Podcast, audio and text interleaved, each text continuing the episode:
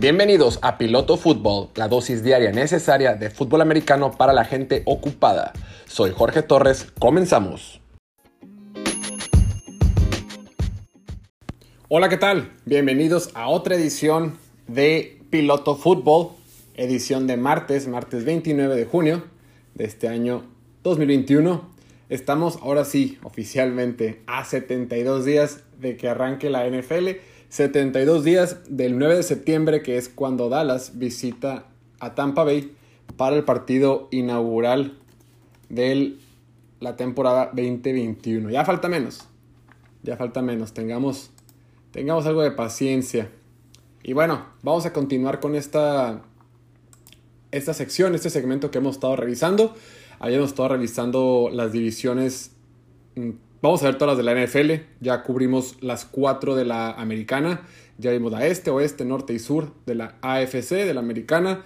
Si tienes ganas de revisarlo, puedes regresarte un par de, de capítulos, bueno, episodios, bueno, programas, ¿cómo le llamamos? puedes regresarte a ver lo que hemos comentado de la división en la que está tu equipo y las probabilidades que vemos para que califiquen o para que se metan a playoffs, ¿no? ya sea como, como líderes de la división o como wildcard. Pero bueno, el día de hoy toca hablar de otra división, una división que puede convertirse, bueno, que es ahorita una montaña, una montaña rusa y es la norte de la nacional, la NFC North. Y digo montaña rusa porque todo dependerá para poder pronosticar bien cómo va terminar esta división. Todo dependerá de lo que pase con Rodgers. Si Rodgers es parte de la división, si Rodgers juega, la división se la va a llevar tranquilamente Green Bay, no, no hay duda.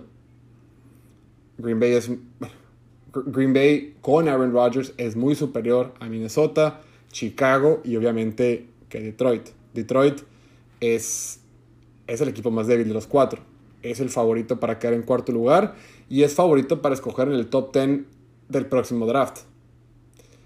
Detroit está en reconstrucción. Y si les parece, arrancamos con Detroit. Arrancamos con Detroit, los Leones que están en reconstrucción.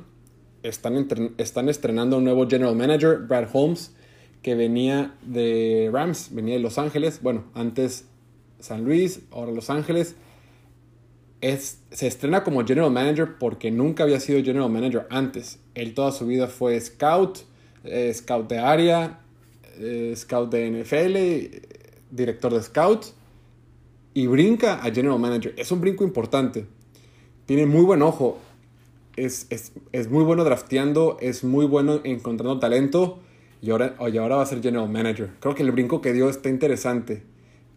Pero ahí está. ¿No? Detroit está en reconstrucción.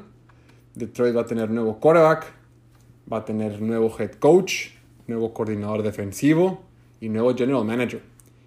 Detroit se hizo un equipo más joven. Recordemos que Matthew Stafford pues ya tenía 33 años, había tenido un par de lesiones. Ahora se tiene a Jared Goff, que claro, que es un paso hacia abajo. Jared Goff está un escalón abajo en cuanto a talento y capacidad que Matthew Stafford por donde la veas. Sin embargo, puede ganar con Jared Goff. Jared Goff ha, tenido, ha sido líder de ofensivas importantes. Hace 2, 3, hace 3, 4 años eh, la, la ofensiva de Rams era la número uno de la liga. Si está, bien, si está bien arropado, si está bien rodeado de talento, Jared Goff te puede dar resultados y te puede llevar el equipo al Super Bowl. Claro. McVeigh, Todd Gurley, Brandon Cooks, lo que tú me digas, sé que está bien equipado y sé que tiene una muy buena defensiva.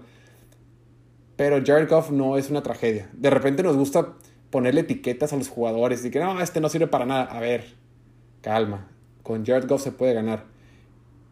¿Es inferior en cuanto a talento y capacidad que Matthew Stafford? Sí. Pero puedes ganar con él. Sí. La bronca es que el talento que ahorita tiene Detroit en general es menor a lo que tenía con Rams. Entonces, le vas a pedir a Jared Goff que gane con un equipo más malo con un equipo peor. Este, este trade que se hizo, este trade que se hizo de del Detroit con Rams, donde se intercambió a Matthew Stafford y a Jared Goff hizo sentido para, para Detroit bastante. Número uno, el nuevo general manager, Brad Holmes, pues lo conoce bien. Conoce bien a Jared Goff y se lo quiso traer. Pero además, les dieron dos picks de primera ronda y una tercera ronda. O sea, eh, Detroit solo tenía cinco picks. Entrando al siguiente draft, al del 2022, Detroit solo tenía cinco picks. O sea, no tienes talento, tienes un quarterback ya un poquito entrando en la, en la recta, bueno, terminando en su etapa de maduración como quarterback, ¿no? Ya no vienen sus años premium, a menos que sea el siguiente Tom Brady, cosa que no ha demostrado Matthew Stafford porque ha tenido varias lesiones. Entonces, estás cambiando un quarterback porque el que tenías, aunque fuera muy talentoso y tenga un super brazo, pues también ha tenido lesiones. No tenías drafts, eh, eh, eh, capital de draft. Tenías solo cinco selecciones para el siguiente. Perdón. Para el siguiente año. Entonces, la decisión hace mucho sentido. Ahora, partiendo de que estás en reconstrucción, Jared Goff puede ser un quarterback puente Jared Goff, lo malo que se trajeron a, Goff es que se lo trajeron con todo y su contratote. Entonces, como que por varios lados hizo sentido para ambos equipos. Por un lado, eh, Rams, que a Rams le encanta llevar al límite y a tope su, tope salarial.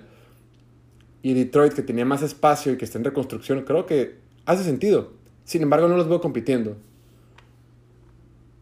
Sin embargo, va a ser difícil quedar en esa división. Y más si está Aaron Rodgers. Si no está Aaron Rodgers, la división va a estar entre, entre Minnesota y Chicago, que yo creo que sería Minnesota.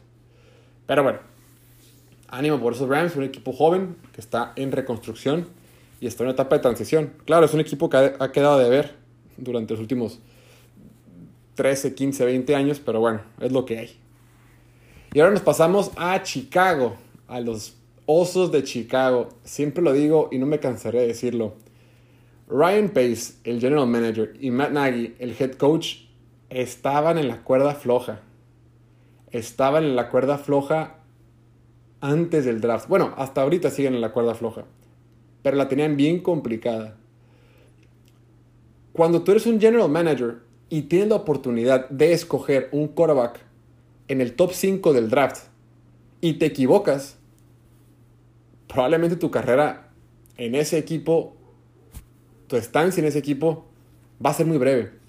Cuando eres general manager, tu labor principal es armar un roster competitivo y financieramente estable para poder jugar en la NFL, para poder competir. Cuando tienes la oportunidad, el lujo, el privilegio de escoger un quarterback en el top 5 y te equivocas, rara vez tienes la oportunidad de ver un segundo contrato o ver una extensión, te vas a ir. Si te equivocas, te vas. Así es. Es tu única chamba. No te puedes equivocar con un quarterback en el top 5. Y Chicago y Ryan Pace en su momento no solo se equivocó con, con Mitchell Trubisky en el 2017, sino apostó más por él. Ellos tenían la posición número 3 y subieron del 3 al 2 para ir por Mitchell Trubisky. Se equivocan. Obviamente Trubisky no es... Bueno, yo no sé qué, qué expectativas tenían. Yo, para mí, bueno, honestamente yo nunca le di mucho potencial. Oye, deja todo eso. Dejaste pasar a Patrick Mahomes. Dejaste pasar a, a Deshaun Watson. O sea, ¿de qué estás hablando? No solo fuiste por Trubisky, no solo pagaste más por él, sino que dejaste pasar a dos jugadores que son Pro Bowlers. ¿No? Entonces, bueno, se las perdonan ok, no pasa nada y tienes por obra del destino oportunidad de ir por un segundo coreback en el top 15, top 11 en este caso, en el draft. Entonces, este privilegio, este reseteo, este, ok, borrón y cuenta nueva, no lo tiene nadie. Pero ahora sí, Ryan Pace está contra reloj. Ryan Pace ya no le van a dar mucha oportunidad. No le van a dar más chance. Oye, no te puedes estar equivocando a cada rato. Y ahí va a estar muy interesante, porque por un lado, la ofensiva que tiene Chicago, tienes un corredor sólido con Montgomery, un receptor top con Adam Robinson, y fuera de ahí, tienes una línea ofensiva de promedio a, buena, promedio diría yo. Reforzaste bien con Kevin Jenkins, el, tackle de, Oklahoma State. Pero tu quarterback es, es, es, está la incógnita. ¿Qué haces? A ver, yo como Ryan Pace, yo el general manager, necesito resultados ya, porque si no me van a echar. Entonces, si lo apresuro, meto Justin Fields, pero si lo apresuro y no me funciona, me voy. Y si me espero mucho tiempo con Andy Dalton y no funciona, también me voy. Tengo que dar resultados ya. Y encima de esto, el siguiente año no tienes first round pick. Porque claro, cuando Ryan Pace hizo el trade de subir al 20, del 20 al 11 con los Giants, con tal de ir por Justin Fields, pagaron picks futuros y dijo, me vale madre, me vale madre. Probablemente ni siquiera esté. Si, me tengo que arriesgar porque en caso de que no funcione, de todas maneras yo, Ryan Pace, ya no voy a estar en la liga. Digo, con Chicago, pues. Va a ser bronca de alguien más. Entonces arriesgan, pagan dinero futuro que probablemente ni siquiera tengan que preocuparse ellos. Dinero futuro, entre comillas, capital de draft, pues. Y, y a ver cómo les funciona. Justin Fields, para mí, debió de haber, debió de haber ido, debió de haberse ido antes, disculpa por ahí irse antes. Yo hubiera pensado que Broncos lo, lo debió haber tomado en el 7 haciendo trade o en el 9 donde les tocaba yo hubiera pensado que otro equipo iba a brincar. Yo hubiera pensado que otro equipo iba a ser más agresivo. Un equipo como Nueva Orleans, un equipo como Washington, Pittsburgh, Chicago, pensé que hubieran brincado en el 10. En lo que vieron que Denver no fue por coreback, yo hubiera pensado que todos hubieran hecho bolas con tal de tomar el pick número 10 del draft e ir por cambiándose a Dallas. No fue así, se esperaron, le salió bastante bien. Sin embargo, la respuesta tiene que ser ya. Veamos qué tanto van a apresurar tanto Matt Nagy y Ryan Pace, o qué tan desesperados van a estar por tener resultados. Y qué tanto van a precipitar la decisión de iniciar a Justin Fields. Y así pasamos al equipo de Minnesota, los vikingos, Vikings, que tiene un escenario muy interesante. Cuando te preguntes, ¿Qué estará pensando Rick Spielman, el general manager de Minnesota, de su equipo? ¿Qué estará haciendo ahorita el veranito? No sé dónde pasa el verano Rick Spielman, no sé si lo pasa en Minnesota. Yo creo que puede ser agradable pasar el verano ahí porque va a estar fresco. No tengo idea. No me importa. Mm, ¿Qué estará pensando? Tienes un quarterback. Ok. Con Kirk Cousins tienes que pagarle. Tienes un quarterback. Tienes un super, un super corredor. Probablemente el mejor corredor de la liga tienes dos receptores top con Justin Jefferson y Adam Thielen. Tienes un buen tight end con Earl Smith. En el draft fuiste por línea ofensiva, fuiste por Christian Darius, que es un muy buen. Fue, una gran movida, de hecho. Eh, se hicieron para atrás en el draft, hicieron el trade con, con Jets, acumularon picks y fueron por un liniero ofensivo élite, de élite de este draft. Entonces, bien con Darissa. Y la línea ofensiva pues es buena, está bien. ¿Dónde me preocupo yo o dónde creo que, o creo que es lo que está pensando ahorita Rick Spielman es su, su defensiva? La defensiva de Minnesota el año pasado fue un desastre. ¿Cada cuánto te toca ver una defensiva de Mike Zimmer que sea así? No, no es habitual. Por ello, este off-season, Rick Spielman, veterano que tiene mucha experiencia, y no solo en Minnesota, sino en general, se aseguró de hacer movimientos necesarios en agencia libre y el draft, ya reforzar los tres niveles de la defensiva. Bien hasta ahí. Es lo mínimo que puede hacer por su equipo. Aún así, no sé si se sienta muy tranquilo con su grupo de linebackers. Bueno, particularmente con la posición de Will. No veo a uno que tenga la habilidad así contundente, esa habilidad, ese linebacker will que sea una eh, máquina ser tacleada, súper atlético, que pueda correr con estos receptores de la NFL en, situaciones de pase. Estos, estos linebackers que juegan off ball, off the ball. Y bueno, fuera de eso, yo creo que es un equipo, sin ser espectacular, sólido, que le va a competir a, a, a Green Bay. Y en caso de que Aaron Rodgers no juegue, Minnesota va a ganar la división. Entonces, abusados. Y por último, cerramos con la cereza en el pastel. los empacadores, los cabezas de, de queso, el equipo de Wisconsin, Green Bay.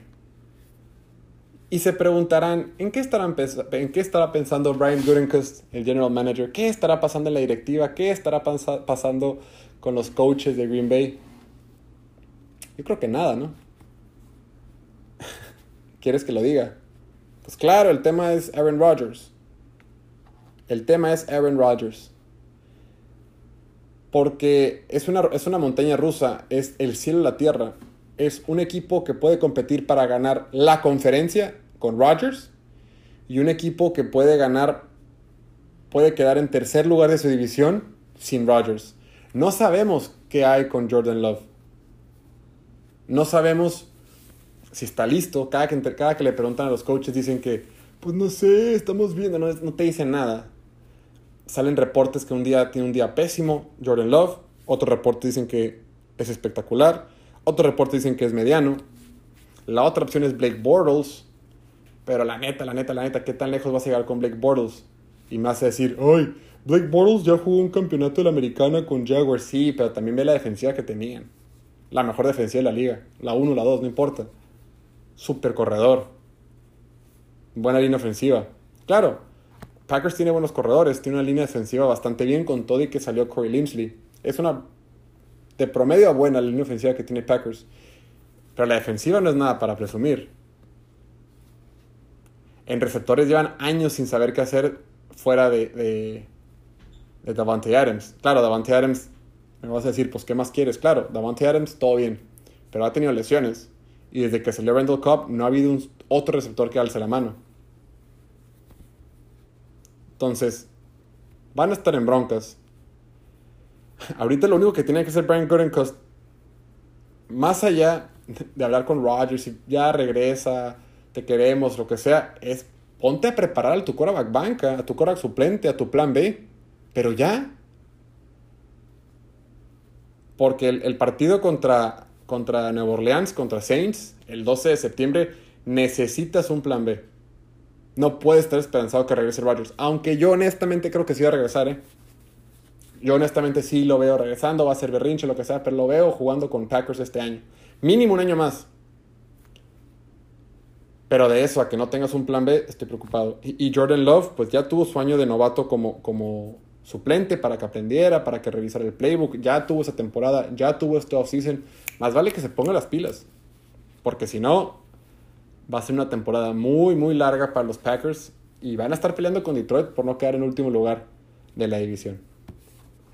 Pues bueno, ahí lo tienen. Ahí lo tienen la división norte. Déjenme en los comentarios de redes sociales.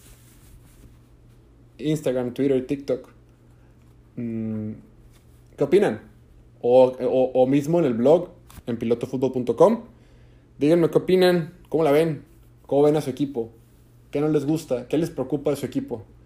Vamos, todavía falta repasar la, división oeste, la, la sur y la este de la nacional ya para terminar con este segmento de divisiones. Y denme su opinión, me interesa mucho. Por lo pronto yo me despido. Muchas gracias por su tiempo. Eh, muchas gracias por, por escucharnos. Cuídense mucho, lávense las manos, usen cubrebocas todavía, vacúnense si pueden. Y pues nada, chao, nos vemos mañana.